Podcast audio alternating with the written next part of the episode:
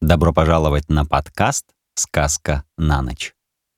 Продолжаем серию рассказов книги джунглей, и сегодня читаем рассказ «Маленькие тумаи». Текст читает Эльдар Закиров. Каланак, что значит «черный змей». 47 лет служил индийскому правительству всеми способами, доступными слону. Когда его поймали, ему уже минуло 20 лет — Следовательно, теперь он приближался к 70 годам. Зрелый возраст для слона. Каланак помнил, как однажды на его лоб наложили большую кожаную подушку, и он вытащил орудие из глубокой грязи. Это случилось до афганской войны 1842 года, когда он еще не вошел в полную силу. Мать Каланага, Рада Пиари, Рада Дорогая, пойманная в одно время с ним, раньше, чем у него выпали маленькие молочные бивни, сказала ему, что слоны, которые чего-либо боятся, неминуемо попадают в беду. И Каланак скоро осознал справедливость ее слов. Потому что когда перед ним в первый раз разорвался снаряд, он закричал, отступил, и штыки поранили его мягкую кожу. Итак, не достигнув 25 лет, он перестал бояться чего бы то ни было приобрел всеобщую любовь и стал считаться лучшим слоном правительства Индии. За ним ухаживали больше, чем за его собратьями. Работал он много. Во время похода в Верхнюю Индию Каланак переносил палатки.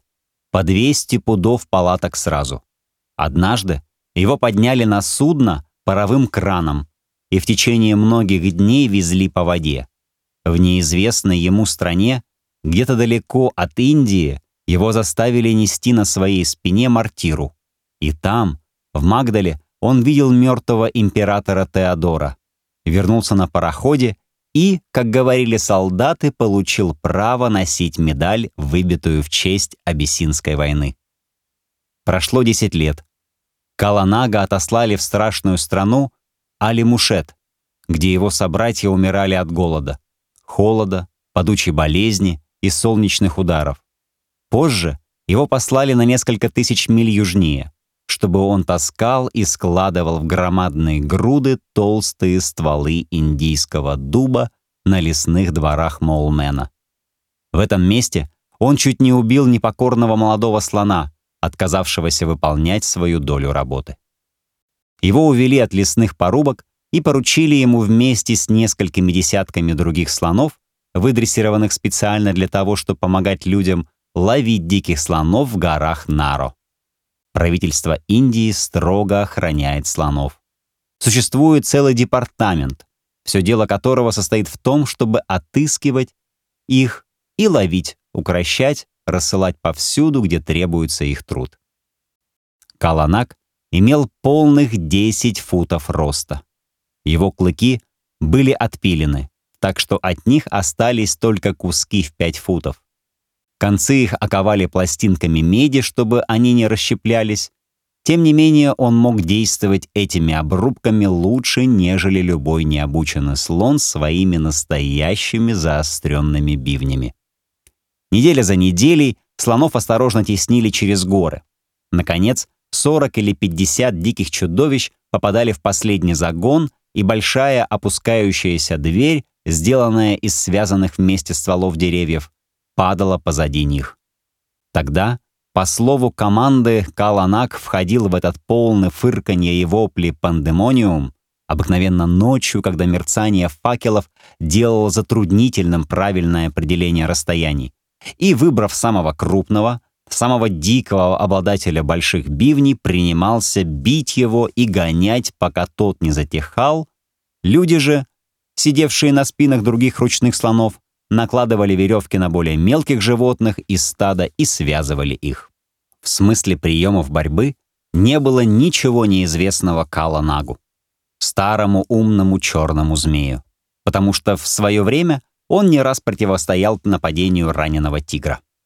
Изогнув вверх свой мягкий хобот, чтобы спасти его от боли, он быстрым, серпообразным движением головы, которое придумал сам, откидывал прыгающего зверя так, чтобы тот боком взлетал на воздух, Сбив же тигра с ног, прижимал его к земле своими громадными коленями и не поднимался, пока вместе с выдохом и воем из зверя не вылетала жизнь. На земле оставалось только что-то пушистое, что Каланак поднимал за хвост. «Да», — сказал Большой Тумаи, погонщик Каланага, сын черного Тумаи, который возил его в Абиссинию и внук слонового Тумаи, видевшего, как Каланага поймали. «Да, черный змей ничего не боится, кроме меня. Три наши поколения кормили его и ухаживали за ним, и он увидит, как это будет делать четвертое. Он боится также и меня», — сказал одетый в один набедренный лоскут маленький Тумаи выпрямляясь во весь свой рост. Это был десятилетний старший сын Большого Тумаи, и по местному обычаю ему предстояло со временем занять место своего отца на шее Каланага и взять в руки тяжелый железный анкас. Это палка для управления слоном, который стал совсем гладким от рук его отца, деда и прадеда. Он знал, о чем говорит, так как родился в тени Каланага. Раньше, чем научился ходить. Играл концом его хобода, а едва стал держаться на ногах, привык водить его к воде. Каланак также мало вздумал бы ослушаться пронзительных приказаний мальчика, как не подумал бы убить его в тот день, когда Большой Тумае принес коричневую окрошку под клыки черного змея и приказал ему поклониться своему будущему господину. «Да», — сказал маленький Тумае, он боится меня».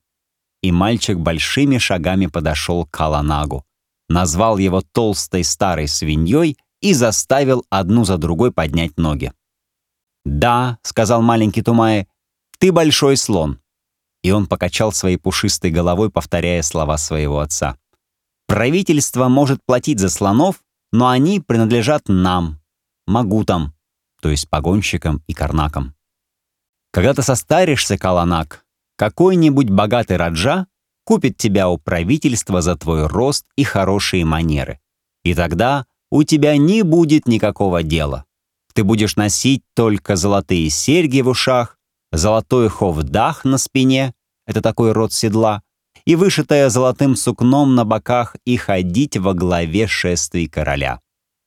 Тогда, сидя на твоей шее, о Каланак, я стану управлять тобой серебряным анкасом и смотреть, как перед нами бегут люди золотыми палками, крича «Дорогу королевскому слону!»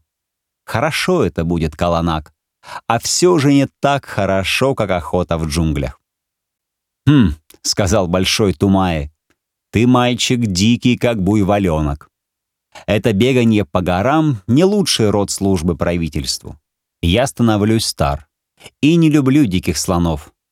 То ли дело кирпичные сараи для слонов с отдельными стойлами, с большими столбами для привязей, то ли дело плоские широкие дороги, на которых можно обучать животных. Не люблю я передвижных лагерей. Вот бараки в Кавнапуре были мне по душе. Рядом помещался базар, и работа продолжалась всего три часа. Маленький Тумай помнил ковнопурские слоновые сараи и промолчал. Ему гораздо больше нравилась лагерная жизнь, и он прямо-таки ненавидел широкие плоские дороги с ежедневным собиранием травы в фуражных резервных местах и долгие часы, во время которых ему оставалось только наблюдать, как Каланак беспокойно двигается в своем стойле.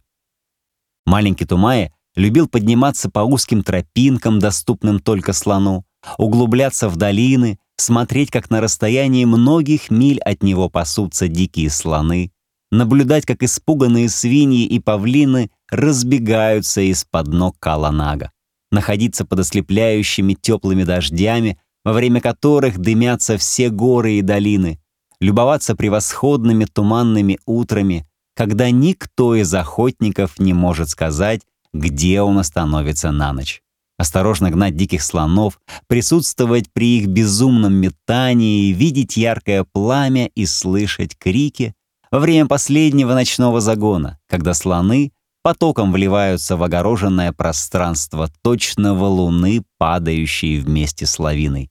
И понимая, что им не удастся убежать, кидаются на тяжелые врытые столбы, но тотчас же отбегают назад, испуганные криками, пылающими факелами и залпами холостых зарядов. В таком случае даже маленький мальчик может приносить пользу. Тумай же был полезен, как три мальчика. Он поднимал свой факел, раскачивал им и кричал изо всех сил. Но по-настоящему он веселился. Когда слонов начинали выгонять из ограды, когда Кедах, название загона, превращался в картину конца мира, и людям приходилось переговариваться знаками, потому что их голосов не бывало слышно. Маленький Тумае взбирался на верхушку одного из дрожащих столбов ограды. Его выгоревшие коричневые волосы развивались, падая на плечи, и в свете факелов сам он казался лесным духом. Едва наступало затишье, вы могли бы слышать его звонкие громкие восклицания, предназначавшиеся для Кала Нага, и раздававшиеся, несмотря на крики, топот, треск рвущихся веревок, на стоны связанных слонов. «Маил, Маил, Каланак, вперед, вперед, черный змей! Клыком его, Самала, Самала! Осторожней, осторожней! Маро, Маро, бей его, бей!»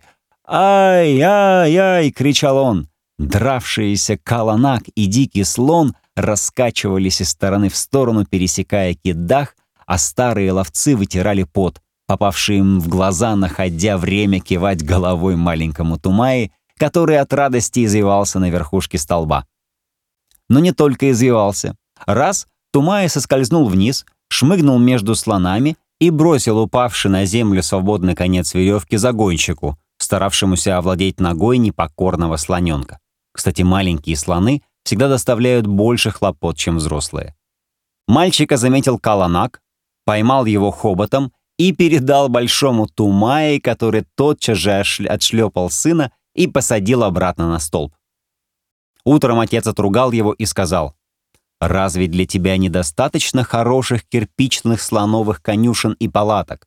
Что тебе еще нужно принимать участие в ловле слонов, маленький бездельник? Эти глупые охотники, получающие меньше меня, рассказывали о случившемся Петерсону Сахибу. Маленький Тумай испугался. Немногих белых людей знал он, но Петерсон казался ему самым важным из них.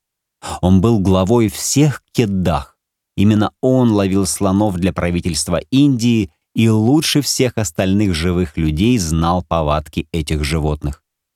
«А что же, э, что же случится теперь?» — спросил маленький Тумая. «Что случится? Да самое худшее. Петерсон Сахиб сумасшедший. Разве в противном случае он стал бы охотиться на этих диких дьяволов? Ему, пожалуй, вздумается потребовать, чтобы ты стал охотником на слонов спал бы в полных лихорадкой джунглях и, наконец, чтобы тебя до смерти истоптали слоны в кедах. Впрочем, может быть, эта глупость кончится благополучно. На будущей неделе ловье прекратится, и нас, жители долин, пошлют в наши деревни. Мы будем расхаживать по гладким дорогам и забудем о ловле. Но слушай, сынок, меня сердит, что ты мешаешься в дело грязных асамских жителей джунглей. Каланак слушается только меня, а потому мне приходится вместе с ним входить в кедах. Дряной, злой, негодный сын мой, пойди вымой Каланага, позаботься об его ушах, посмотри, чтобы в его ногах не было шипов. Не то, конечно, Петерсон Сахиб поймает тебя и сделает охотником. Заставит ходить по следам ног слонов, и ты по его милости станешь настоящим медведем джунглей. Фу, стыдно, пошел прочь. Маленький Тумай ушел, не сказав ни слова. Но осматривая ноги Каланага, он поведал ему обо всех своих огорчениях. «Не беда», — сказал маленький Тумай, отгибая край огромного правого уха слона. «Петерсон Сахибу сказали мое имя. И может быть, может быть, может быть, кто знает, «Ай, вот какой большой шип я вытащил из твоего уха!» Несколько следующих дней слонов готовили к переходу. Собирали их вместе, вновь пойманных диких животных водили взад и вперед, поставив каждого из них между двумя ручными слонами. Это делается, чтобы они не доставляли слишком много хлопот во время спуска в долину. В то же время люди собирали войлок, веревки и все, что могло понадобиться в дороге. Петерсон Сахиб приехал на одной из своих умных слоних — Пудмини. Он уже распустил охотников из горных лагерей, потому что охотничий сезон подходил к концу. Теперь за столом под деревом сидел туземный писец и выдавал жалования карнакам. Получив плату, каждый погонщик отходил к своему слону и присоединялся к веренице, готовой двинуться в путь.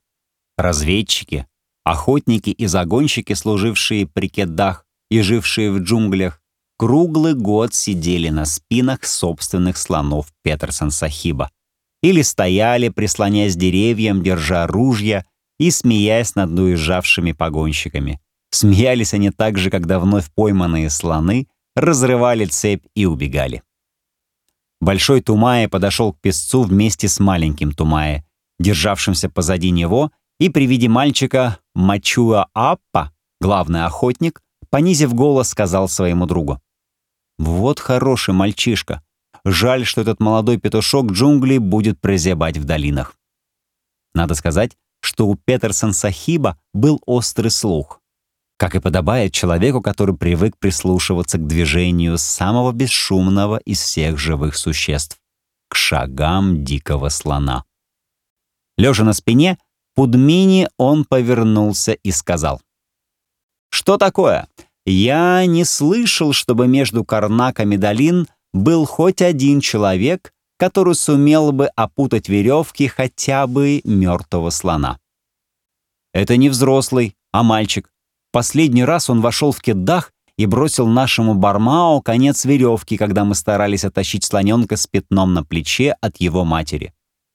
Мачуа Аппа показал пальцем на маленького Тумаи. Петерсон Сахиб посмотрел на него, и маленький Тумаи поклонился до земли. Он кинул веревку?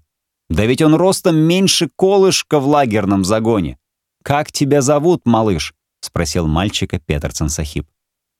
Маленький Тумай так испугался, что не мог говорить, но позади него стоял Каланак. По знаку мальчика черный змей схватил его своим хоботом и поднял на один уровень с лбом Пудмини. Теперь Тумай очутился против великого Петерсона Сахиба и закрыл лицо руками, потому что, когда дело не касалось слонов, он был так же застенчив и пуглив, как и все другие дети. «Ого!» — улыбаясь в усы, заметил Петерсон Сахиб. «А зачем научил ты своего слона этому фокусу? Не для того ли, чтобы он помогал тебе красть зеленый хлеб с крыш домов, на которые раскладывают сушиться колосья?» «Нет, не зеленый хлеб, покровитель бедных и одыни», — ответил маленький Тумая, и сидевшие кругом громко расхохотались. Все они в детстве учили своих слонов этой штуке. Маленький Тумая висел на 8 футов от земли, но желал провалиться на 8 футов под землю. «Это Тумаи, мой сын, Сахиб», — сказал большой Тумаи и нахмурился. «Он очень дурной мальчик и кончит жизнь в тюрьме, Сахиб». «Сильно сомневаюсь», — возразил Петерсон Сахиб. «Мальчик, который в его лета не боится войти в полный кедах, не окончит жизнь в тюрьме. Смотри, малыш, вот тебе четыре Анна. Истрать их на сласти. Даю их за то, что под большой копной волос у тебя есть голова. Со временем ты, может быть, сделаешься тоже охотником. Большой Тумай нахмурился больше прежнего. Тем не менее, помни, что кедах — неподходящее место для детских игр — прибавил Петерсон Сахиб. «Значит, я не должен входить туда, Сахиб?» вздыхая, спросил маленький Тумай. «Да, не должен, пока не увидишь, как танцуют слоны». Петерсон Сахиб снова улыбнулся. «Когда же ты увидишь, как пляшут слоны, приди ко мне, и я позволю тебе входить во все кеддахи». Раздался новый взрыв хохота. Это была обычная шутка охотников на слонов, и обозначала «никогда». В глубине лесов скрываются просторные поляны, которые называются бальными залами слонов. Их иногда находят, но никто никогда не видел, как танцуют слоны. Когда Карнак хвастается своим искусством и храбростью, его товарищи говорят ему «А когда ты видел, как пляшут слоны?» Каланак поставил маленького Тумая на землю, мальчик снова поклонился до земли и ушел вместе с отцом. Он отдал серебряную монетку в четыре анна своей матери, которая качала его малютку брата. Потом всех их посадил на спину Каланага, и вереница похрюкивающих и взвигивающих слонов закачалась по спуску в долину. Это был беспокойный переход. Новые слоны подле каждого брода доставляли много хлопот. Практически постоянно приходилось то уговаривать их, то бить. Большой Тумаи сердито молчал и безжалостно колол Каланага. В свою очередь, и маленький Тумаи не мог говорить, но не от досады, а от счастья. Петерсон Сахиб заметил его и дал ему денег.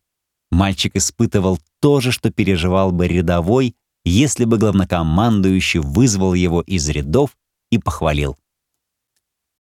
«А что подразумевал Петерсон Сахиб под танцами слонов?» Наконец тихо спросил он у своей матери. Большой Тумай услышал и крикнул. Он хотел сказать, что ты никогда не сделаешься одним из этих горных буйволов, охотников, вот что. Эй вы, передние, что там загородили нам дорогу? Один карнак, а самец, бывший впереди Тумая на два слона, сердиться повернулся и закричал. «Выведи вперед Каланага и заставь моего молодого слона вести себя прилично. Зачем Петерсон Сахиб именно меня послал с вами, ослы стопких рисовых полей? Поставь своего слона рядом с моим, Тумаи. Пусть бы он ударил его клыками. Клянусь теми богами гор, эти молодые дураки, одержимы дьяволом или чуют в джунглях своих товарищей». Каланак ударил слоненка под ребра так сильно, что тот на мгновение перестал дышать.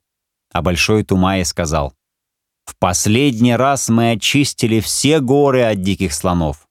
Пойманные животные беспокоятся просто потому, что ты небрежно управляешь ими. Не хочешь ли, чтобы я один держал в порядке всю вереницу?»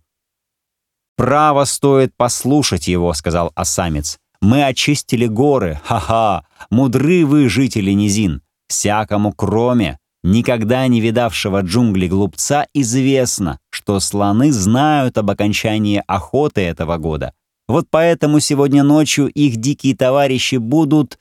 Но зачем мне тратить умные речи, разговаривая с простой черной черепахой? «Что они будут делать?» — крикнул маленький Тумая. «Ой, малыш, ты здесь? Хорошо, я скажу тебе, у тебя свежая голова. Они стали бы плясать, и недурно, если бы твой отец, который очистил все горы от всех слонов, приготовил сегодня двойные цепи. «Это что за глупости?» — сказал Большой Тумая. «Вот уже сорок лет мы смотрим за слонами, но до сих пор никогда не слыхивали сказок об их плясках». «Да, но житель долины, живущий в хижине, знает только четыре стены своего дома. Хорошо не привязывай сегодня своих слонов, и ты увидишь, что случится, что же касается их танцев. Я видел место. Где? О, что это, проклятие! Сколько же извилин делает река Диганга! Опять брод, и нам придется заставить детенышей плыть. «Стойте вы там, сзади!» Таким образом, разговаривая, перебраниваясь, шумом переправляясь через реки, они сделали первый переход, который окончился близ временного кеддаха, приготовленного для вновь пойманных животных. Однако, задолго до стоянки погонщики совсем измучились и потеряли терпение. Наконец, слонов привязали за задние ноги к большим столбам, вновь пойманных спутали дополнительными веревками и перед всеми положили груды корма.